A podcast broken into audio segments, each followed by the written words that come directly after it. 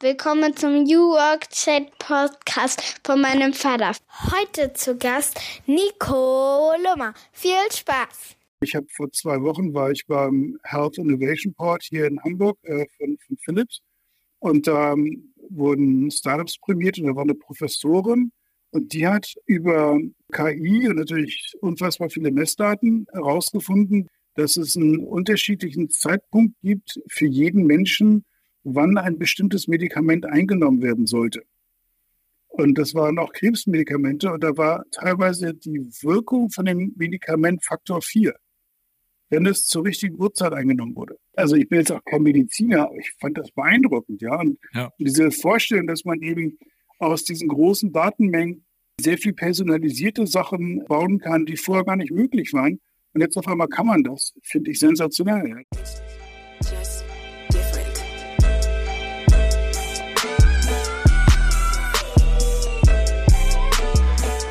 Herzlich willkommen zum New Work Chat Podcast, dem Podcast für die neue Arbeitswelt. Von und mit Gabriel Rath. Und damit moin und schöne Grüße aus Rostock City. Herzlich willkommen zurück zum New Work Chat Podcast. Ich bin Gabriel und mache das hier seit 2018. Ich darf guten Leuten gute Fragen stellen. Es geht um die neue Arbeitswelt und die verschiedenen Facetten. Ich bin Vater von drei Töchtern und interessiere mich auch dafür, wie wir Arbeit und Familie besser zusammendenken und vereinbaren können, wie wir das alles unter einen Hut bekommen.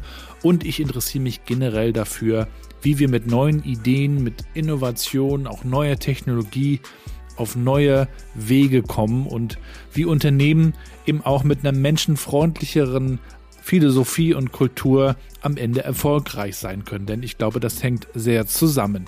Mein heutiger Gast ist, so wie ich, Familienvater und verheiratet. Er hat sogar noch ein Kind mehr, nämlich vier. Und wir kennen uns auch schon seit einer ganzen Weile. 2009, 10 und 11 waren wir beide bei Scholz Friends in Hamburg am Hafen im Bereich Social Media am Start, kennen uns also aus dieser Zeit und Nico ist ohnehin, was das Thema Internet angeht, ein absoluter Pionier in Deutschland. Er hat schon einiges auch mitgegründet an Startups. Er ist Speaker auf vielen Konferenzen unterwegs gewesen. Ihm folgen Zehntausende auf Twitter, auf LinkedIn 45.000 Menschen, die ja wissen wollen, was er zu den Themen zu sagen hat, zu den aktuellen Themen. Seit 2015 ist er Managing Partner bei NMA Venture Capital. Das heißt, sie bringen Startups auf den Weg und sie helfen dabei, aus guten Ideen wirklich auch etwas zu machen, was da draußen fliegt sozusagen. Das heißt, Nico hat auch immer sein Ohr ganz dicht an der Straße der Innovation und hat ein Buch geschrieben, über das wir heute im Podcast sprechen wollen. Zusammen mit Christoph Hüning hat er das Buch Künstliche Intelligenz kompakt veröffentlicht. Es geht um Grundlagen, Chancen und Perspektiven.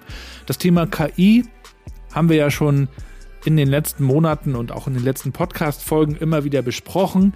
Wir wissen, es ist extrem komplex. Und daher ist es sehr wertvoll, dass in diesem Buch von Nico und Christoph das Ganze mal sehr runtergebrochen wird und sehr einfach und verständlich auch für nicht nicht-Informatiker oder Nicht-Entwickler wie mich dargestellt wird. Also wir wollten in diesem Podcast, den ihr gleich hört, mal schauen, wie ist dieses Buch entstanden, welche Chancen und Herausforderungen sieht Nico eigentlich auch beim Thema AI für uns, auch als Gesellschaft und natürlich auch für uns als Eltern. Wie gehen wir in den Familien damit um schon heute?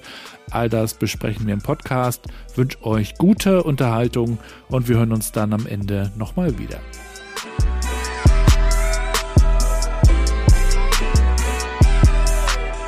Ja, und damit moin und willkommen zurück zu meinem Podcast New Work Chat. Freue mich sehr, dass Nico wieder da ist. Schöne Grüße aus Rostock. Moin, schöne Grüße aus Hamburg. Endlich mal wieder, Nico. Ist eine ganze Weile her, dass wir gesprochen haben, auch hier im Podcast zuletzt. Ich habe mal reingeguckt, im Dezember 2020 haben wir zuletzt gesprochen. Ich hoffe, dir geht's gut. Ja, natürlich. Mir geht's gut. Also schlechten Menschen geht's ja immer gut. Warst du heute Morgen schon mit deinem Hund draußen? Natürlich. Ich habe Kinder weggebracht und war dann mit dem Hund noch in der Neizer lang. Ja, wer dem Nico folgt, der weiß vielleicht, dass es da so gewisse Routinen gibt und man kann dir ja ohnehin schon lange folgen. Aber wir wollen heute gar nicht so extrem viel über Social Media sprechen, obwohl uns das ja gewissermaßen auch verbindet. Aber wir wollen heute so ein bisschen über künstliche Intelligenz sprechen, denn ihr habt ein neues Buch geschrieben. Und bevor wir da reingehen, geben wir dir natürlich auch gerne nochmal die Chance äh, zu erklären, wer du bist. Und das darfst du gerne meiner zehnjährigen Tochter Mathilda erklären, die ja hier das Intro einspricht, Nico. Ach so, ja, hallo Mathilda. Ich bin Nico, ich bin mittlerweile 51 Jahre alt, verheiratet, habe vier Kinder und äh, einen Hund und eine Katze. Und ähm, kümmere mich eigentlich seit über 20 Jahren, 30 Jahren fast, oh Gott, das Thema Innovation. Also was gibt es Neues, was sind Trends, die kommen, was sind äh, Themen, die auch bleiben. Ich finde es einfach spannend, ähm, dass ich mich mit neuen Sachen auseinandersetzen kann. Also es gibt ja unterschiedlichste Menschen. Es gibt ja Leute, die finden das toll, wenn sie jeden Morgen ins Büro gehen und äh, schon am Montag ganz genau wissen, was sie bis Freitag zu tun haben. Und äh, da ist viel Routine. Und ähm, ich mag es gerne, mir neue Sachen anzugucken, neue Sachen zu überlegen und rauszufinden, was man mit diesen neuen Sachen alles anstellen kann. Ja, du hast schon gesagt, du liebst das Neue. Du beschäftigst dich gern mit neuen Themen. Das darfst du auch beruflich tun. Ich frage mich aber auch als Vater, wie wir es schaffen, unseren Kindern so eine so einen Appetit aufs Neue zu vermitteln. Also wir können das ein Stück weit ja vorleben, aber es gibt ja auch schon, wenn wir uns in der Schule das ansehen, äh, die Kinder, die das eher so routiniert machen und die Kinder, die viel ausprobieren. Meinst du, wir haben als Eltern irgendwie eine Chance, dass wir gerade das, was ja auch in der neuen Arbeitswelt immer wichtiger wird, nämlich sich mit unbekannten Dingen zu beschäftigen, dass wir das in irgendeiner Form jetzt auch schon rüberbringen und vermitteln können? Oh, ich finde, das ist total schwierig, weil man auf der einen Seite seinen Kindern nicht, also jedenfalls, wenn man Kindern nicht vorschreiben, was sie später ähm, beruflich tun sollen. Das sollen die bitte selber rausfinden. Und gleichzeitig will ich natürlich Anreize geben, aber auch nicht so viele, dass sie sagen, jetzt nervt der Alte wieder, jetzt mache ich den Quatsch das recht ja, nicht. Ja, also ich finde, das ist wirklich schwierig. Ich war, war total begeistert. Also ich habe meine Ältesten und, und meinem Sohn, die sind, äh, meine Tochter, meine Älteste ist 20, mein Sohn ist 17. Den habe ich irgendwie natürlich auch so die ganzen Sachen damals, als sie aufkamen, mit nach Hause gebracht. Also ähm, irgendwie Raspberry Pi in den unterschiedlichsten Varianten, inklusive irgendwie so, so eine Variante, ich glaube, das hieß Kano, äh, wo wirklich so ein Computerbausatz dabei ist, mit Tastatur mhm. und allem und total kindgerecht und mein Sohn so, interessiert mich nicht. Neulich hatte meine Elfjährige das gefunden und sagte, oh, wie cool, wir machen ja auch gerade Programmieren in der Schule und war da total begeistert. Ich so, ey, klasse, ne? Also vielleicht ist manchmal nicht der direkte Weg, äh, der Weg, der zum Ziel führt. Wir bieten das an, alles, und ich möchte natürlich, dass sie neugierig sind. Ich möchte aber vor allem, dass sie mehr sind als nur so Kids, die zwar wissen, wie, wie das iPad funktioniert und äh, wie man am Laptop irgendwie irgendwas findet, sondern ich möchte natürlich auch das ein bisschen verstehen, was sich dahinter verbirgt. Ja, also meine Achtjährige ist äh, richtig gut am Recherchieren im Netz und so. Also die, die kann das alles, ja, also für ihr Alter. Aber ich möchte eben schon, dass sie es auch ein bisschen verstehen, wo die Inhalte herkommen, dass sie das besser in Beziehung setzen können und so weiter und so fort. Aber erzwingen kann man das irgendwie auch nicht. Und ob das echt ist, ne? Oder ob das generiert ja. ist. Äh, das bringt uns ja auch zum heutigen Thema. Ich habe mich mit unserer 14-jährigen Tochter, das ist die älteste bei uns, kürzlich unterhalten und äh, dann kamen wir auf ChatGPT und sie kannte es nicht. Das war für mich ein Schock. Ich dachte, die Kids sind ja so digital, aber ChatGPT ist äh, da in dieser Kohorte noch nicht so relevant. Da sind es immer noch Snapchat, Instagram, mhm. TikTok und Be Real und so weiter. Mhm. Ähm, und dann haben wir das uns mal angeschaut und dann auch mal so ChatGPT gefragt, was man eigentlich tun muss, um die achte Klasse erfolgreich abzuschließen. Da kamen dann wirklich interessante Dinge dabei raus. Fand sie auch cool. Ja. Und äh, wenn sie dann irgendwann noch auf den Trichter kommt, dass das bei Hausaufgaben helfen könnte, dann wird es natürlich spannend. Ja, also wir machen das bei uns ähm, wirklich als Erklärhilfe. Also ganz mhm. oft, wenn meine Kinder mich irgendwas fragen, äh, weil sie gerade in der Schule was haben, dann ist eigentlich meine Standardantwort, das wurde erst erfunden, nachdem ich aus der Schule raus war. Und ähm, das haben sie mir die ersten Jahre noch geglaubt. Mittlerweile glauben sie mir nicht etwas mehr, was echt schade ist. Weil jetzt muss ich mich damit auseinandersetzen. Und ähm, meistens habe ich das noch so halb im Hinterkopf, aber weiß nicht mehr genau. Und dann frage ich in der Tat mal kurz ChatGPT und sage, bitte erklär es so, dass jemand das in der sechsten Klasse versteht. Und ja. dann kommt da auch gerade so bei Mathe, kommt dann echt eine gute Antwort raus. Ne? Und Ja. Und äh, dieses äh, Erklär mal, ähm, das finde ich eben ganz, ganz praktisch, weil das kann sich meine Tochter immer und immer wieder durchlesen und weiß dann auch, was damit gemeint ist. Also, und ähm, neulich war Religionsunterricht oder eine, eine Religionsarbeit stand an und ähm, da hat sie mich dann was gefragt. So, was weiß ich denn? Ne? Und habe dann mal kurz bei ChatGPT nachgefragt, habe mir dann irgendwelche Begriffe erklären lassen. Und, äh, Aber muss hat, mal kurz rausgehen in den Flur, was nee, holen. Ich, ich, ich bin da schon, schon transparent. Ähm, oder hat sich irgendwie eine Eins geschrieben in der Arbeit und äh, seitdem gelte ich hier als der Religionsbeauftragte bei uns, weil ich das irgendwie am besten dann erklären konnte mit Hilfe von ChatGPT. Aber es ist äh, schon wirklich cool. Ich bin ein bisschen neidisch, wenn ich überlege, was wir so früher hatten. Ja, ich bin ein Kind der 70er, 80er wir hatten dann irgendwie ein, Wort, äh, ein, ein, ein, ähm, ein, Lexikon und dann stand da irgendwie zwei Sätze zum Thema oder drei und wenn du Glück hattest, war fünf. Ja, das war alles. Da ja. war ich immer genauso schlau wie vorher. Ja, so und, und jetzt kannst du einer Maschine sagen, komm, erklär mal und erklär gerne nochmal und erklär mal so lange, wie ich es begriffen habe. Ja. Ich finde es auch cool, dass man in der Maschine sagen kann, wenn du das richtig gut erklärst, dann kriegst du ein Trinkgeld. Und dann strengt sich die Maschine auch mehr an. Also ich habe gestern habe ich gesagt, erklär das mal in Mathe. Und wenn du es gut machst, gibt es nachher ein Eis zum Nachtisch. Und dann äh, kam zurück, okay, ich werde mich sehr anstrengen. Finde ich sehr cool. Ich habe dann auch mal gefragt, was macht ihr dann eigentlich im Informatikunterricht in der achten Klasse? Und da sagt sie, ach, naja, wir müssen da mit Lego spielen. Ich sage, ist doch cool, was macht ihr denn da? ja, wir bauen Roboter. Ich sage, das ist doch super. Es wird aber gar nicht immer so äh, wahrgenommen von den Kindern. Also der Zusammenhang fehlt manchmal auch so ein bisschen. Wofür ist das gut? Ne? Ja. Und das, das wäre ja eigentlich auch schön, wenn das in den Schulen, aber wahrscheinlich auch durch uns Eltern noch mehr äh, hergestellt wird. Dieses, wofür ist das eigentlich am Ende da? Ne? Ja gut, aber ich meine, das ist ja manchmal der Aha-Effekt, dass man feststellt, dafür habe ich das damals in der Schule gelernt. Es gibt eigentlich auch einige Themen, da werde ich im Leben nicht verstehen, wofür ich das in der Schule mal gelernt habe, wie zum Beispiel ja. Vektorrechnung. Also das ist, das wäre völlig unerklärlich, wofür ich das jemals brauchen könnte oder gebraucht hätte, aber egal. Ja. Naja, aber es ist auch schwierig ähm, für Schulen, sich in dieser Veränderung auch stetig mit anzupassen, ähm, weil es natürlich immer leicht ist zu sagen, da muss sich Schule drum kümmern, aber Schule hat ja. auch nur eine Anzahl von Stunden und man kann den Lehrplan auch nicht unendlich ähm, aufblähen. Und da muss es auch Sachen geben, die dann zu Hause erledigt werden. Das Problem ist nur, es gibt eben genügend Leute, die haben nicht die finanziellen Ressourcen oder die zeitlichen Ressourcen oder kein Interesse oder was auch immer. Und dann bleibt eben dieser Teil der, der Bildungsvermittlung ähm, total hängen. Und dann ja. haben die Schülerinnen und Schüler einen, einen wahnsinnigen Nachteil. Und das haben wir alle bei, bei Corona gesehen. Da gab es dann eben in der Klasse das eine Mädchen, das musste sich das, den Laptop mit der Mutter teilen. Und die Mutter hatte Homeoffice. Ja, so. Und äh, bei uns zu Hause haben wir eben irgendwie Laptops und Tablets und Smartphones und so weiter. Und jedes Kind ähm, hatte irgendwie genug zur Hand, weil es natürlich irgendwie ältere Modelle gibt, die wir dann irgendwie weitergereicht haben. Also, da sind wir wahnsinnig privilegiert bei uns zu Hause ja. und das ist bei anderen nicht so. Und, und da muss natürlich die Schule auch was davon erfüllen, aber das ist echt schwierig. Und, und du merkst, wie schwierig das ist, wenn du irgendwie mit einer Schule korrespondierst. Die einen können da nicht mehr so richtig E-Mail als Lehrer. Ne? Oder denkst, was ist denn das hier? Ja? Ähm, ja, ja. Und andere, andere, kriegen das dann schon besser. So, und das ist ein wahnsinnig langer und teilweise auch irrwitziger Prozesse da passiert.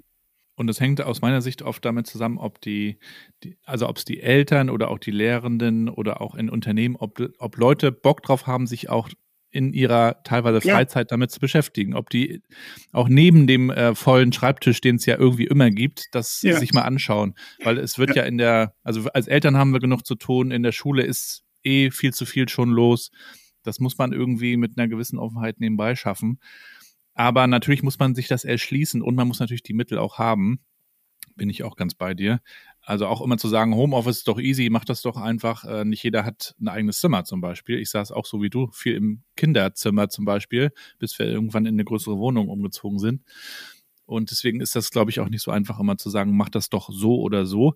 Zum Thema Lexikon fällt mir auch gerade noch ein, meine Großeltern hatten früher diese Brockhaus-Lexika, also diese ganze Reihe. Mhm. Und dann sagte mein Opa immer, schau da mal rein, wenn du was wissen willst, das steht da. Ist auch unvorstellbar. Ich meine, heutzutage berichten Medien über Sam Altmans äh, Rauswurf und das stimmt fünf Stunden später schon nicht mehr. Dann ist er irgendwie wieder da. Das ist heutzutage so schnell, dass äh, selbst ge geprintete äh, Medien da gar nicht mehr hinterherkommen und wir kommen aus noch aus dieser Lexikon-Welt, ne?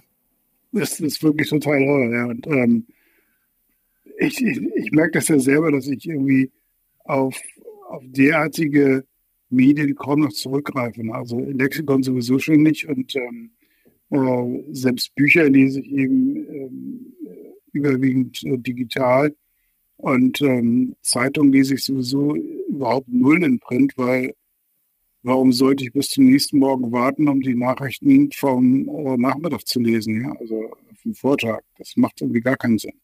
Ja. Ähm, aber gut, ähm, das ist eben ein rasanter Veränderungsprozess, in dem wir drin sind in den letzten 30 Jahren. Und es gibt Leute, die, die hadern immer noch damit. Und es gibt Leute, die versuchen, den Prozess zu umarmen und das Beste daraus zu machen. Äh, wie so immer im Leben. Ne? Also wenn du nur versuchst, etwas irgendwie in der, in der minimal vorgegebenen Zeit zu erledigen, dann wird es meistens nicht gut. Und da muss man sich eben auch mal am Wochenende oder abends oder morgens oder wann auch immer mal eine halbe Stunde, Stunde mit einem Thema auseinandersetzen.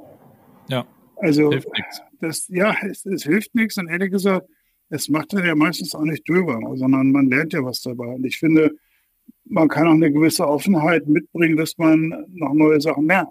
Also, äh, es gibt ja genügend Leute, die dann irgendwann sagen, so jetzt habe ich irgendwie so eine, so eine Flughöhe erreicht und jetzt äh, segle ich durch bis zur Rente ich bewundere diese Lebenskonzepte. Also muss ich ganz ehrlich sagen, ich, äh, ich bin total avers gegen Routine. Und so eine Vorstellung, dass ich irgendwie bis äh, zur Rente jeden Tag mehr oder weniger dasselbe machen würde, das, das würde mich wahnsinnig machen. Also, ja, aber das, da so. sind Menschen eben unterschiedlich gepolt. Das, das muss, man eben, muss man eben auch, auch anerkennen. Also das, das, was ich toll finde, ist ja nicht so, dass es auch alle, alle anderen gleich so toll finden. Wir hatten mal vor vielen Jahren, ist echt schon lange her, eine DVD hier rumfliegen bei uns in der Familie. AI, Artificial Intelligence von, ich glaube, Steven Spielberg war das, ein Science-Fiction-Film. Und äh, es muss in den 90ern gewesen sein, glaube ich. Und dann gab es ja sowieso auch noch viele weitere Science-Fiction-Filme, die sich so mit irgendwelchen Dystopien ja in der Regel beschäftigt haben. Also mhm. Also das ganze Thema künstliche Intelligenz ist nicht neu. Die generative KI ist jetzt relativ neu, jetzt etwas über ein Jahr. Wie hast du denn KI eigentlich kennengelernt? Weißt du noch, wann das, in welchem Zusammenhang das so war? Also ich weiß noch, äh, hier äh, Opa erzählt vom Krieg, ähm, ich habe früher auf dem C64 in der Tat mit Eliza umgespielt.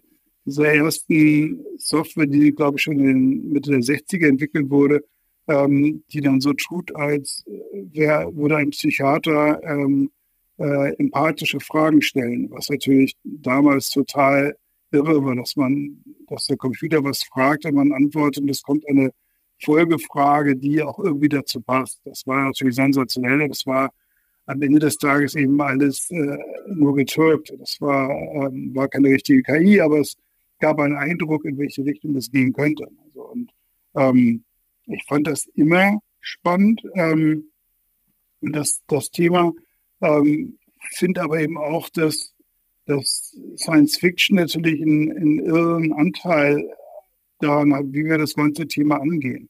Ja, und ich finde natürlich auch, dass Sam Altman einen wahnsinnig coolen Marketing-Trick gemacht hat. Ne? Also man veröffentlicht ChatGPT 3 und sagt, Achtung, das muss jetzt sofort reguliert werden, ansonsten kann die ganze Menschheit aufhören, weil das Ding so mächtig ist.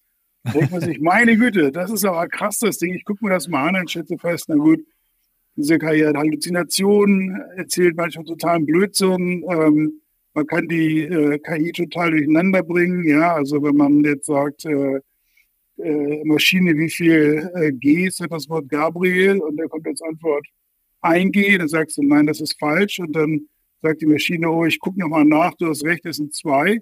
Dann sagst du, ist das wirklich so?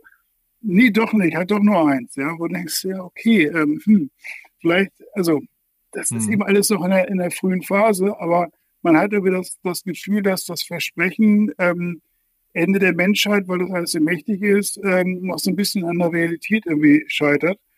Und gleichzeitig ist das eben schon extrem beeindruckend, dass diese unfassbar riesengroßen Datenmengen in relativ kurzer Zeit äh, durchwühlt werden mit einer Vorgehensweise, wie wir das äh, von unserem Gehirn kennen, also neuronale Netze, ähm, um dann eben Antworten rauszuschmeißen, die in aller Regel auch ganz gut passen. Also manchmal eben nicht, aber in aller Regel passen die ganz gut. Ist ja auch wie bei uns Menschen ähnlich. Ne? Also manchmal stellt sich jemand eine Frage und da ist die Antwort auch totaler Blödsinn. Ähm, aber ich, ich finde das Thema schon cool und ähm, wir haben uns eben beim NMA in den äh, letzten Jahren immer wieder mit äh, Startups auseinandergesetzt, die irgendwas mit KI machen. Und, ähm, und zwar lange bevor irgendwas mit KI wirklich so zum totalen Buzzword wurde. Weil es natürlich in der Medienbranche, wenn du dir Innovationsteam anguckst, da hast du natürlich die, die offensichtlichen Fragestellen. Ne? Ich habe hier eine große Menge Daten, ähm, ich will daraus einen Text generieren, wie kann man das machen? Ja, ähm, weil es nicht immer Sinn macht, dass, dass Menschen riesengroße Datenmengen sichten, um danach eine Zusammenfassung zu schreiben. Das kann ein Computer ehrlich gesagt ziemlich gut. Ja. Und äh, deswegen haben wir uns schon, schon länger mit dem Thema auseinandergesetzt. Das heißt, ich war auch jetzt nicht total überrascht, als als äh, ChatGPT 3 rauskam, ähm, sondern das war für uns eine Bestätigung äh, dessen, was wir in den Jahren davor gesehen haben. Wir haben uns mit, mit äh, Videoanalyse beschäftigt, wir haben uns mit Textanalyse beschäftigt, wir haben uns mit, ähm, mit Bildanalyse ähm, beschäftigt, mit eben äh, auch etwas, was wir jetzt äh, generative KI nennen würden. Also ähm, wir hatten ein Startup, die haben auf Knopfdruck Moodboards gebaut. Ja, äh, also das war damals, also damals vor vier Jahren, fanden das alle noch total spooky, dass man einfach sagt, ich äh, brauche äh, brauche zehn Fotos von einem roten Auto und man mit einem Schnurrbart davor, aber nicht Magnum und bitte kein Ferrari. Und dann hat die Maschine das ausgespuckt. Das fanden alle total scary. Und haben natürlich auch gesagt, ja, aber das wollen wir lieber äh, von Menschen bauen lassen. Du denkst, ja, warum eigentlich? Ja, also ähm, man kann doch die Menschen lieber für, für kreativere Sachen dann auch, äh, auch einsetzen. Und ähm, das war ja immer so die, die, die Debatte, ja, was, was bedeutet KI am Ende für, für die Abläufe in, in Unternehmen, was bedeutet es auch für die, für die Mitarbeitenden? Ja, also sind die alle überflüssig oder müssen die was Neues lernen? Und insofern haben wir uns mhm. wirklich schon vor acht Jahren angefangen, als Investoren damit auseinanderzusetzen und ähm, haben jetzt eben ähm, letzte Woche ein Buch rausgegeben zu dem Thema, genau. wo wir versuchen, das möglichst so runterzubrechen, dass das auch die Leute verstehen, die jetzt nicht wie du und ich uns äh, jeden Tag mit irgendwelchen neuen Trends auseinandersetzen, sondern die einfach das Gefühl haben, da passiert irgendwas ähm, und man will es auch gar nicht in, in in einer ganz großen Tiefe mitbekommen, aber man will irgendwie verstehen, was ist das? Wie ja. wird das eingesetzt und was hat das für Auswirkungen auf mich und meinen Arbeitsplatz oder auf mich und meine Familie oder mein, mein, mein Umfeld zu Hause? Und das haben wir versucht aufzuschreiben in auf 80 Seiten, sodass man das schnell lesen kann und danach wahrscheinlich ein bisschen schlauer ist. Ja, vielleicht kannst du uns da auch gerne mal ein bisschen mit reinnehmen. Es geht also so ein bisschen um die Herleitung. Was ist eigentlich KI? Da gibt es ja oder gab es ja in den letzten Monaten und Jahren auch schneller Marketinggebrauch, sag ich mal. Äh, also wir haben hier eine KI-Anwendung und AI, Featured und whatever. Und dann haben andere schnell gesagt, also Vorsicht, das ist nicht immer unbedingt gleich KI, nur weil ihr das irgendwie mit draufschreiben wollt. Also vielleicht kannst du uns das an dieser Gelegenheit ja auch nochmal einfach erklären, was ist jetzt wirklich künstliche Intelligenz? Ab wo geht's los? Für mich ist künstliche Intelligenz da der Anfang, wo man eben mit, mit großen Datenmengen und äh, maschinellem Lernen losgeht und versucht, diese Datenmengen zu erschließen und daraus Rückschlüsse zu ziehen. So, und ähm, ich, hatte früher mal, ich bin in so einem Vergabeausschuss und da saß immer ein, ein Mensch, der hat in den 70ern über künstliche Intelligenz promoviert.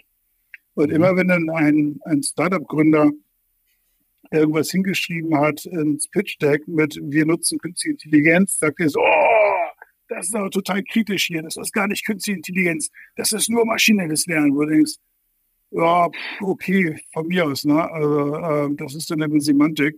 Äh, wichtig ist ja, was am Ende hinten rauskommt. Ja? Und die wenigsten Gründer ähm, promovieren ja über das Thema, sondern sie wollen ähm, bestehende Bausteine durch eigene Entwicklung intelligent ergänzen und erweitern, sodass da was Cooles rauskommt, was hoffentlich auch sinnvoll ist und irgendwie in der Produktion irgendwie einsatzbar ist. Und insofern ist diese Frage, wo, wo fängt für mich hört sie auf, ist ehrlich gesagt gar nicht so relevant. Ich finde, das, das Spannende ist eben, dass man mit diesen Tools was Neues erschließen kann, was man vorher ähm, als Mensch nicht so gut hinbekommen hat. Ja, also ich könnte auch 200.000 Seiten irgendwo lesen und dann eine Zusammenfassung schreiben. Bräuchte nur ein bisschen Zeit. Ja? So. Und ähm, wenn man das eben in der Maschine machen lässt, geht es viel, viel schneller. Ähm, und äh, die Maschine kann eben auch Sachen sehen, die, die wir bei der Zusammenfassung nicht mehr sehen würden. Kann Muster ja. erkennen, die wir nicht erkennen könnten. Und das finde ich eben so spannend, wenn du das also mal äh, dir anguckst, was das für, für Krebsforschen bedeutet. Ja? Ähm, oder, ja. oder generell, ich habe ähm, vor zwei Wochen war ich beim Health Innovation Port hier in Hamburg äh, von, von Philips und da ähm, wurden Startups prämiert und da war eine Professorin und die hat ähm, über, über KI und natürlich unfassbar viele Messdaten herausgefunden, ähm, dass es einen unterschiedlichen Zeitpunkt gibt für jeden Menschen, wann ein bestimmtes Medikament eingenommen werden sollte. Und das waren auch Krebsmedikamente und da war teilweise die Wirkung von dem Medikament Faktor 4, wenn es zur richtigen Uhrzeit eingenommen wurde. Finde ich, also ich bin jetzt auch kein, kein Mediziner, aber ich fand das beeindruckend, ja. Und ja. diese Vorstellung, dass man eben aus diesen großen Datenmengen ähm, sehr viel personalisierte Sachen äh, bauen kann, die vorher gar nicht möglich waren. Und jetzt auf einmal kann man das. Finde ich sensationell. Ja. Da, da gibt es so viele, äh, also du hast natürlich gesagt, Science Fiction ist ganz oft eine Dystopie, sehe ich auch. Aber es gibt so viele positive Anwendungen, wo man die Maschine auf große Datenmengen loslassen, loslässt, sie interpretiert das, findet Muster und kann dadurch Sachen vorschlagen, die für uns Menschen unfassbar lange dauern würden um mhm. das irgendwie hinzukriegen. Also alles, was, was auch bei äh, in, der, in, der, Medizin ist, in der Chemie, wo es um Versuchsabläufe, um Anordnung geht, äh, geht ähm, da ist total viel Potenzial. Ja, wir können ja auch noch mal ein bisschen bei den Chancen bleiben, bevor wir uns noch mal die Risiken oder Herausforderungen ansehen. Äh, ich hatte eine interessante Reportage oder einen Bericht gesehen über diesen Künstler Refik Anadol. Der kümmert sich ja so ein bisschen um AI-generierte Kunst. Der hat im ja. MoMA in New York ausgestellt, in Europa in verschiedenen ähm, Galerien und äh, nimmt also auch extrem viele Daten, auch zum Beispiel von der Natur, hat sich einmal das Great Barrier Reef zum Beispiel angesehen und generiert dann daraus so dynamische äh, Installation auf einem riesigen Bildschirm und das kann man sich ansehen und er sagt, wir können das aber auch dazu nutzen, hat er so einen TED-Talk gehalten, kann man hier mal verlinken, um auch so digitale Zwillinge zum Beispiel zu bauen von all den Arten, die auch aussterben, also zum Beispiel im Great Barrier Reef, aber auch an anderer Stelle, dass, dass wir das auch einfach konservieren und auch durch künstliche Intelligenz in irgendeiner Form äh, aufbereiten und auch aktualisieren natürlich. Also auch enorme Möglichkeiten, und gar nicht immer nur dieses tägliche, ich brauche das jetzt hier für meine Arbeit, sondern es geht eigentlich in alle möglichen äh, Bereiche. Ja, also äh, für Stadtplanerinnen und Stadtplaner ist das total cool, weil man einfach Szenarien durchspielen kann in einer Stadt und sich äh, und verändert irgendwelche Parameter und kann dann ganz genau diesen digitalen Zwilling der Stadt äh, durchspielen, was dann passiert. Das ich, ist, ist doch sensationell. Ja, es ist ähm, früher hat man immer so ganz viel so Pi mal Auge gemacht ähm, und versucht aus, aus Datenreihen irgendwas abzuleiten. Und jetzt kannst du das eben in einem richtig großen Stil berechnen. Ich, ich finde das wirklich beeindruckend. Und ähm, ich glaube ja auch, dass wenn wir so ein bisschen die Scheu ablegen und wenn wir diese, diese Story äh, aus der Science Fiction so ein bisschen nach hinten schieben, dass irgendeine übermächtige Maschine jetzt irgendwie selbstständig geworden ist und macht, was, was es will und uns alle knechtet. Wenn wir diese Story mal ganz kurz ablegen, dann haben wir einfach ein extrem mächtiges Werkzeug zur Hand jetzt gerade für die unterschiedlichsten Sachen. Und wie es eben so ist, es wird erstmal so für die naheliegenden Sachen entwickelt, so wie, wie kann man Werbung effizienter ausspielen. Das lässt vermutlich jetzt die meisten Leute kalt.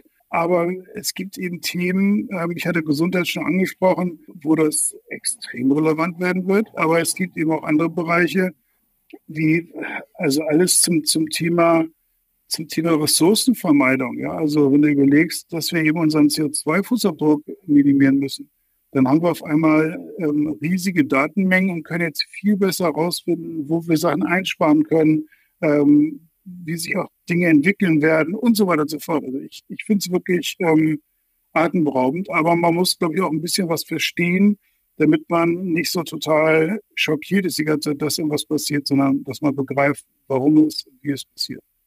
Ja, und da helft ihr mit eurem Buch natürlich, um das auch mal so ein bisschen zu erklären. Wo kommt das her? Wie funktioniert das? Und auch in sehr schöner, einfacher Sprache, was, was mir auch gut gefallen hat. Also man könnte es eigentlich fast den den, äh, den Jugendlichen auch geben, so auf dieser Flughöhe ja auch. Es sollte ausdrücklich keine Doktorarbeit werden, sondern wirklich nur so ein, Ding heißt auch Künstliche Intelligenz kompakt. Das sind 80 Seiten, die, glaube ich, wirklich leicht verständlich formuliert sind, mit äh, Beispielen, die man, äh, auch nachvollziehen kann.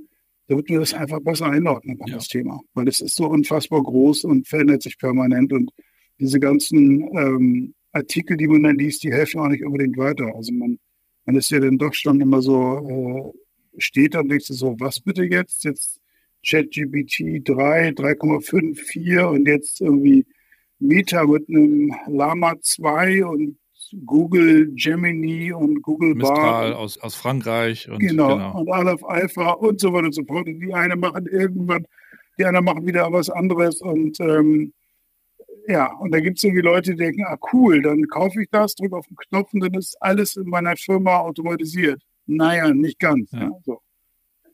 ja, genau, denn man muss sich eben auch anschauen, was dieses Werkzeug tut und äh, ob das am Ende auch dem entspricht, was, was man sich da vielleicht vorgestellt hat. Also du hast ja auch gesagt, manchmal halluziniert eine KI auch noch. Also manchmal muss man auch genau hinschauen, entspricht das hier auch der Realität? Gerade wenn man sich Dinge auch zusammenfassen lässt, ähm, wenn man sich damit auskennt, wäre das schon mal eine gute Idee, auch zu prüfen, ob das auch wirklich wahr ist oder auf welche Quellen zum Beispiel ChatGPT dann auch zugreift. Und da sind wir auch schon so ein bisschen bei den Herausforderungen oder auch bei den Risiken. Also KI wird natürlich, wie wir gesagt haben, in allen möglichen Bereichen genutzt, ja unter anderem auch in der Kriegsführung, auch schon seit einer Weile. Das sind ja auch Szenarien, die man sich da vor Augen führen kann, die gar nicht so extrem weit weg sind, wenn wir uns auch den Ukraine-Konflikt anschauen, was da auch mit Deepfakes möglich wäre, ja, also künstlich erzeugte Videos zum Beispiel von Putin und Co. Da müssen wir jetzt auch gar nicht zu tief einsteigen. Aber die Frage ist dahinter natürlich, wie reguliert man das ganze Thema? Und dazu gab es jetzt auch äh, innerhalb der EU nochmal also die Bemühung, das in irgendeiner Form zu regulieren. Wird das überhaupt aus deiner Sicht möglich sein, dieses Thema zu regulieren? Und wie, wie kann man das angehen?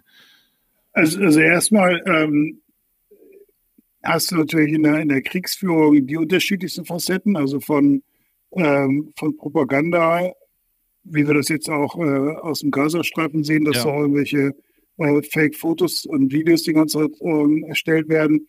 Ähm, das ist das eine. Das andere ist, dass du natürlich äh, Truppenbewegungen, Zielgenauigkeiten und sowas verbessern kannst. Das ist für, ja. die eine, für die eine Seite gut, für die andere Seite schlecht. Ähm, der eine Gründer von Spotify hat ja in Helsing investiert. Das ist ein ein ähm, Verteidigungs-Startup.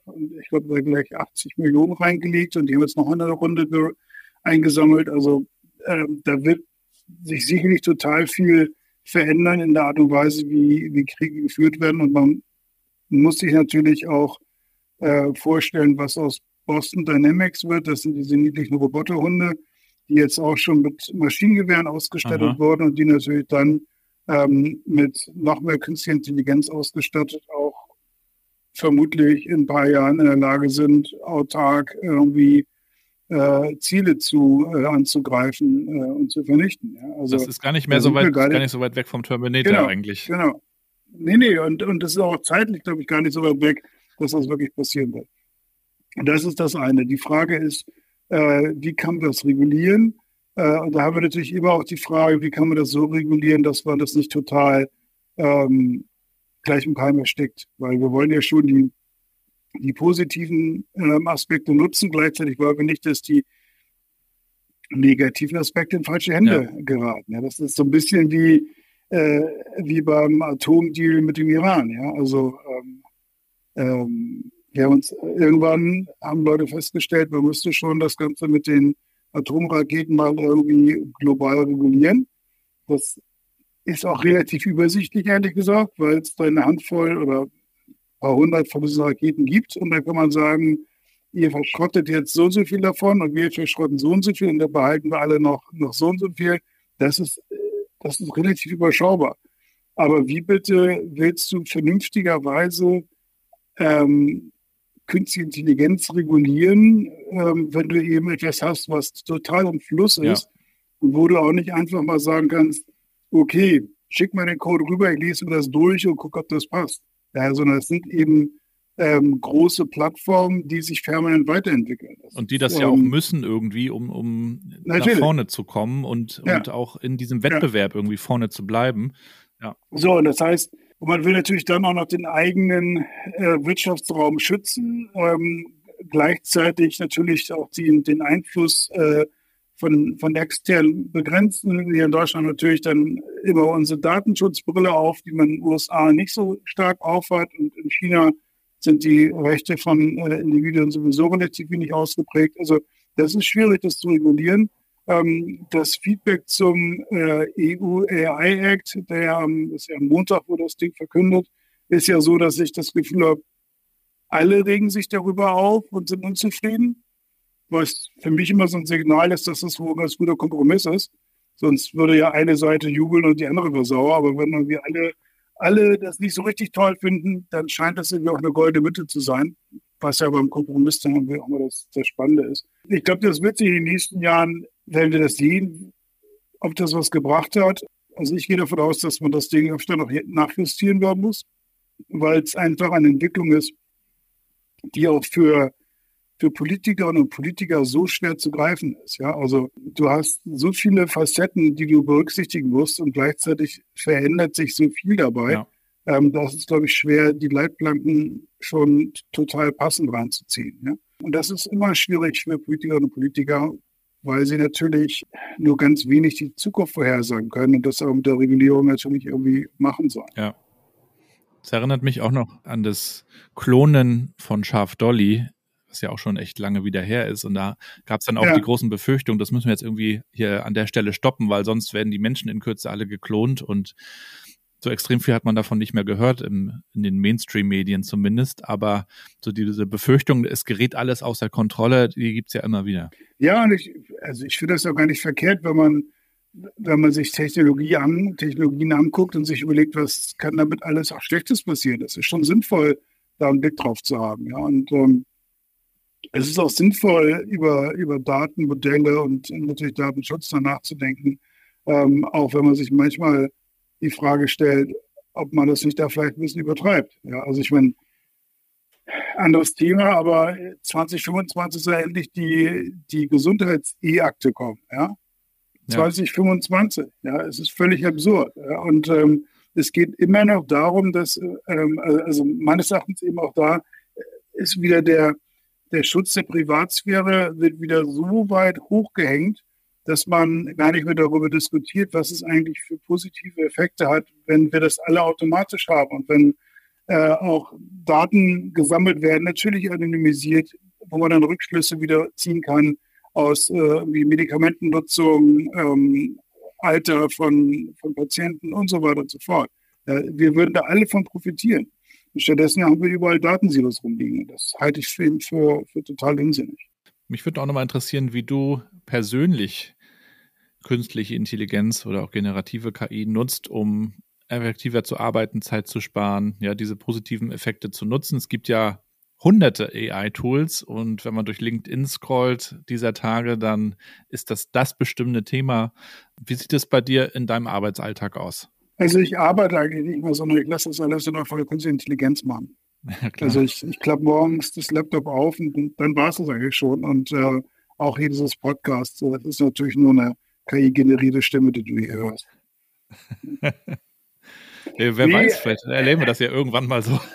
also ehrlich gesagt, ich, ich habe jetzt hier nicht so die ganz großartigen Patentrezepte. Ich habe mit Midjourney rumgespielt, das war mir ehrlich gesagt zu nerdy. Ich habe fürs Buch habe ich die Illustrationen und auch das Cover ähm, durch Doll-E mhm. generieren lassen, weil ich das am einfachsten fand, weil es direkt Teil von ChatGPT mittlerweile ist. Das fand ich sehr angenehm. Ich nutze Superhuman als Mail-Client und da gibt es seit kurzem die Möglichkeit, einfach auf Knopfdruck sich die, äh, ein E-Mail-Thread zusammenfassen zu lassen. Finde ich sensationell. Wenn du irgendwie so ja. diese 37 E-Mails von acht verschiedenen Leuten hast und dann denkst du, ach du Scheiße, was war das denn noch? Und dann drückst du einmal auf irgendwie ähm, Control M ist das, glaube ich, und dann kriegst du eine Zusammenfassung. Sensationell. Also, was ich auch nutze, ist, äh, dass ich mit ChatGPT ab und zu mal so in, in Dialoge komme und mir Ideen und Themen irgendwie nochmal kurz zusammenfassen lasse oder einfach so Impulse geben lasse, ähm, was könnte interessant sein. Ja, meistens nehme ich das dann als Impuls und denke dann selber drüber nach und mache dann irgendwas draus. Ja, aber ich finde zum Beispiel, dass das Schreiben von Texten, das mache ich ehrlich gesagt viel lieber selber. Oder anders ausgedrückt, ähm, ich habe natürlich ganz viele Leute, die mir die Frage stellen, und das Buch oder ChatGPT geschrieben, oder? Wo ich denke, naja, könnte man machen, allerdings müsste ich dann ChatGPT mit so viel Zeugs füttern, ähm, damit das. Ist der Prompt auch schon so lange wie das halbe Buch? Genau das. Und da fließt so viel ähm, Hirnschmalz in den Prompt rein. Ähm, und ich muss auch so viel dann ähm, immer wieder nachbessern und dann kann ich es auch gleich selber schreiben. Und vor allem weiß ich ja. dann auch genau, was ich da, da drin haben will. Ja, und so haben Christoph und ich uns dann hingesetzt und haben so überlegt, was ist so die Grundstruktur, was wollen wir drin haben und haben es dann eben auch geschrieben. Ja. Und für mich ist KI wirklich so in, in kleineren Tools mit drin.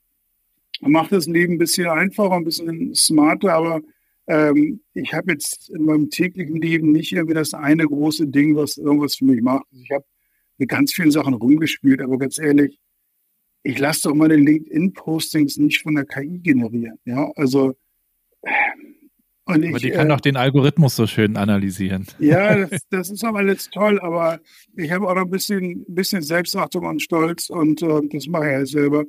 Und ich hatte auch, ich habe auch mit so diesen ganzen Tools rumgespielt, dass irgendwie ähm, E-Mails automatisch geschrieben werden können an irgendwelche Leute zum Nachfassen und so weiter. Das war aber immer nicht meine Stimme, das, das war ich nicht. Das habe ich alles mal mir angeguckt und ausprobiert und finde es dann selber dann doch wieder persönlicher, wenn ich das äh, alles selber erledige. Hm. Ja, mit, mit, so ein bisschen, mit so ein bisschen Assistenz. Ja. Was hältst du eigentlich von der Möglichkeit, die es ja jetzt auch gibt, dass man sich einen digitalen Zwilling herstellen lässt, generieren lässt von sich selbst? Man füttert den mit allen möglichen äh, Vorträgen, zum Beispiel mit allen Nicolummer-Vorträgen, die irgendwann mal aufgezeichnet wurden, mit deinem Buch, mit all dem Kram. Und dann könnte man sich ja mit diesem äh, Avatar äh, unterhalten, dem digitalen äh, Nico, äh, der dann ja natürlich auch äh, langfristig noch da wäre. Also ähm, diese Szenarien gibt es ja. Ich habe darüber gerade eine Doku gesehen im Kontext Weltraum, dass äh, gerade Leute, die dann auch lange unterwegs sind, soziale Kontakte in irgendeiner Form brauchen und dann generiert man digitale Zwillinge von Familienmitgliedern und die können sich dann mit ihnen unterhalten, was natürlich auf einer sehr oberflächlichen äh, Ebene passiert, aber trotzdem auch sich weiterentwickelt. Ja, ich finde das beeindruckend, und spooky zugleich. Ja, also, ja ich auch. Ich meine, auf der ganz anderen Ebene überleg dir mal, wie viele Fotos du von, von deinen Eltern aus der Kindheit hast oder von den Großeltern und wie viele Fotos wir angehäuft haben von unseren Kindern. Ja? und da ist natürlich der digitale Zwilling nochmal Faktor X von dem Ganzen.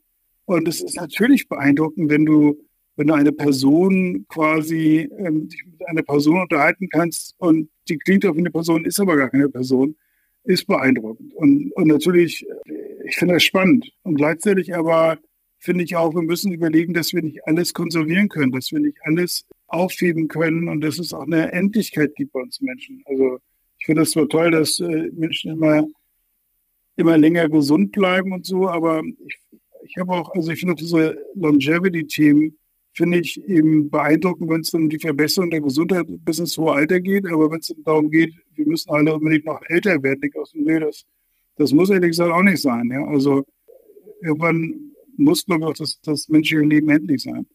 Gleichzeitig finde ich eben die Möglichkeit, dass man, dass man Inhalte auch wieder rausziehen kann ähm, von Personen oder dass man einfach so sich die Frage stellen könnte, was würde XY dazu sagen? Finde ja. ich schon spannend. Ja. So unterhält sich mit Albert Einstein, dem Digitalen.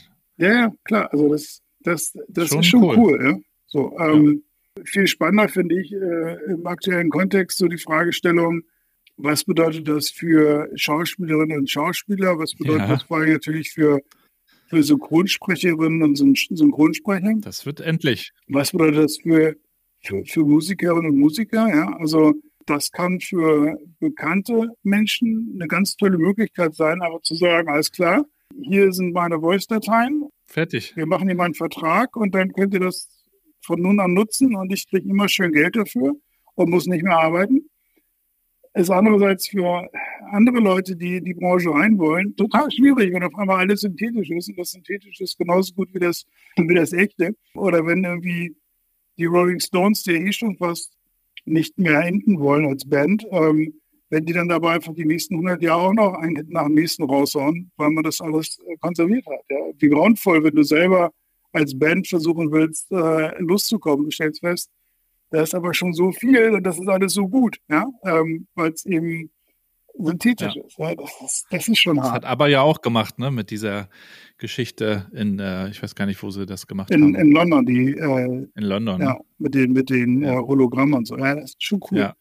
Also, es ist beeindruckend. Ja, also theoretisch, Spotify wertet äh, aus, was ein Hit ist, wie das funktioniert. Es wird natürlich interessant, ob, ob das dann immer so bleibt, weil auch manchmal Hits so von quer reinschießen und was ja. Neues irgendwie reinbringen, obwohl es ja nie komplett neu ist, sondern immer irgendwie nur zusammengesetzt aus der Vergangenheit. Aber das glaube ich auch wird äh, für für neue Leute äh, sehr schwer da reinzukommen. Ich hatte auch eine Doku gesehen, ARD Weltspiegel, da ging es auch um. Du guckst KI ganz schön viel Fernsehen. Nee, Fernsehen gar nicht. Das war tatsächlich auch YouTube. Aber da, da hatten die einen Schauspieler und der sagte, ähm, der hatte ein paar Sachen gezeigt und sagte, schau mal hier um mich herum, die sind alle KI generiert, die Schauspieler und Schauspielerinnen. Das hätte ich nie gedacht. Also es, du erkennst es nicht mehr, ne? Gut, aber ich meine, erinnerst du dich noch an die digitale Neuauflage von Star Wars, als das rauskam, vor 20 Jahren? Und auf einmal watschelt da, glaube ich, Jabba the Hutt durch die Gegend oder sowas, was eben ja. in den 70ern nicht möglich war mit den Effekten. Und dann haben sie da irgendwie ganz viel digitale Retusche gemacht und alle waren so beeindruckt. Und jetzt redet da auch kein Mensch mehr drüber. Das ist völlig normal geworden. Also, und ja. wenn du dir überlegst, was, was also du, du sagtest, der Spotify-Algorithmus findet raus, welche Musik gerade passend ist und dann wird automatisch da, dafür ein Song gebaut. Klar. Aber andererseits guck dir die Monkeys an aus den 60ern das war eine Handvoll Jungs, die gecastet wurden fürs amerikanische Fernsehen. Und die haben da so eine, so eine witzige Surfer-Strand-Serie ähm, gemacht. Ähm, quasi so ein bisschen noch Mainstream als die Beach Boys, als amerikanische Antwort auf die Beatles. Und das waren Schauspieler. Und die wurden danach noch zu einer Band. Ja, also das ist jetzt nicht so neu, dass man versucht, für irgendwelche Zielgruppen ähm, auch ähm, etwas zu generieren, was vorher nicht da war. Boygroups haben ja auch so funktioniert. Man castet die irgendwie zusammen in der Hoffnung, genau. das Rezept geht auf. Aber jetzt haben wir natürlich genau. so viele Daten, dass die Wahrscheinlichkeit Klar. höher ist, dass das auch was wird. Aber andererseits ist natürlich auch ja. unser Musikgeschmack so cool, dass wir das äh, natürlich gleich schauen werden. Weil wir beide sind ja so sophisticated, was Musik angeht. Hörst du noch neue Musik? Ich höre eigentlich nur die, aus der ich komme, die, die Musik aus der Zeit. Also tendenziell. Ich, nee, ich höre noch neue Musik, aber es ist natürlich. Ähm, basierend auf dem, was ich äh, in den letzten 40 Jahren gehört habe. Ne? Also, Aber wäre es dir egal, ob der Song von einem Menschen kommt oder ob der digital generiert ist? Nö. Wenn er gut ist, also, wenn er gut ist. Also ich, ich finde ja bei Musik immer das, das Live-Erlebnis dann auch geil. Und ähm, hätte jetzt wenig Interesse, einfach nur irgendwie computergenerierte Musik zu hören. Ja, also. Eine Roboterband spielt einfach eigene Songs. Mhm. Ich weiß nicht. Das ist mir schwer zu, zu dystopisch. es bleibt spannend. Nico, schön, dass du dir die Zeit genommen hast. Sehr gerne. Wir bleiben am Ball. Vielen Dank, Nico. Dir alles Gute. Bleib gesund. Sehr gerne. Ich wünsche dir was. Mach's bis gut. Dann. Bis bald. Ciao. Tschüss.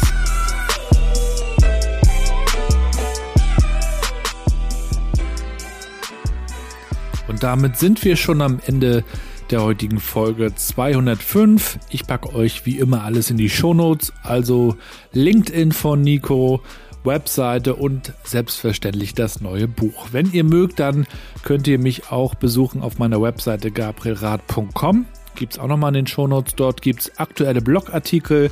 Ich bin manchmal auch zu Gast im Podcast. War jetzt kürzlich zum Beispiel bei David Hilmer im Unboxing New Work Podcast und habe über Familienfreundlichkeit gesprochen. Das findet ihr dort. Oder auch andere Artikel von mir. Zum Beispiel, wenn ich mal für ein Buch geschrieben habe. Und ihr seht auf meiner Webseite auch nochmal die Speaker-Ecke, die Speakers Corner. Wenn ihr also einen Speaker sucht für eure Veranstaltung, dann komme ich gerne zu euch und teile die wichtigsten Learnings aus über 200 Episoden dieses New Work Chat Podcasts mit euch. Das kann natürlich gerne vor Ort passieren oder auch remote, wie ihr mögt. Ich danke euch fürs Zuhören. Wir hören uns dann am Freitag wieder zur nächsten Folge. Wenn es euch gefällt, teilt die Folgen, bewertet den Podcast mit 5 Sternen und wenn ihr mögt, dann schickt mir euer Feedback. Da freue ich mich sehr drüber. Bis dahin lasst euch gut gehen, bleibt gesund und bleibt connected.